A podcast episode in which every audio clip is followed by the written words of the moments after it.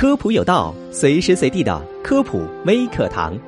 随着我国新冠肺炎疫情逐渐得到控制，越来越多的单位开始复工，去单位上班的人也越来越多了。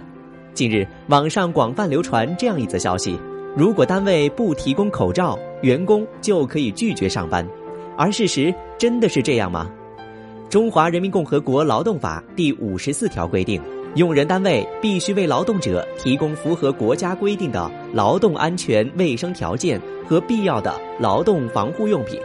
对从事有职业危害作业的劳动者，应当定期进行健康检查。这里必要的劳动防护用品是否包括口罩？目前法律还没有明确的解释。《中华人民共和国安全生产法》第四十二条规定。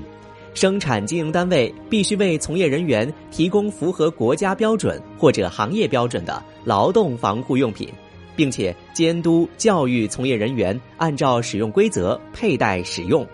但对于一般企业而言，口罩并非单位必须要提供的劳动防护用品，因此员工不能以用人单位未提供口罩为由拒绝上班。